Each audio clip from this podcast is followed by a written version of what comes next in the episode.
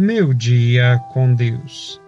O evangelho de hoje é de Mateus, capítulo 15, versículos 1 a 2 e 10 a 14.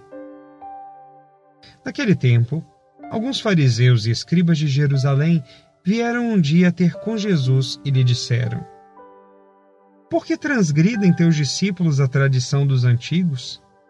Nem mesmo lavam as mãos antes de comer. Depois, reuniu os assistentes e disse-lhes: Ouvi e compreendei. Não é aquilo que entra pela boca que mancha o homem, mas aquilo que sai dele. Eis o que mancha o homem.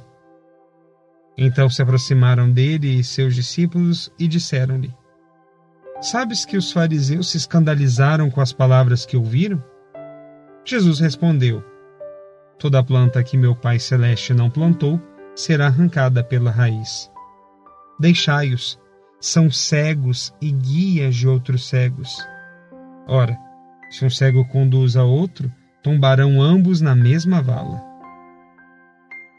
Oração.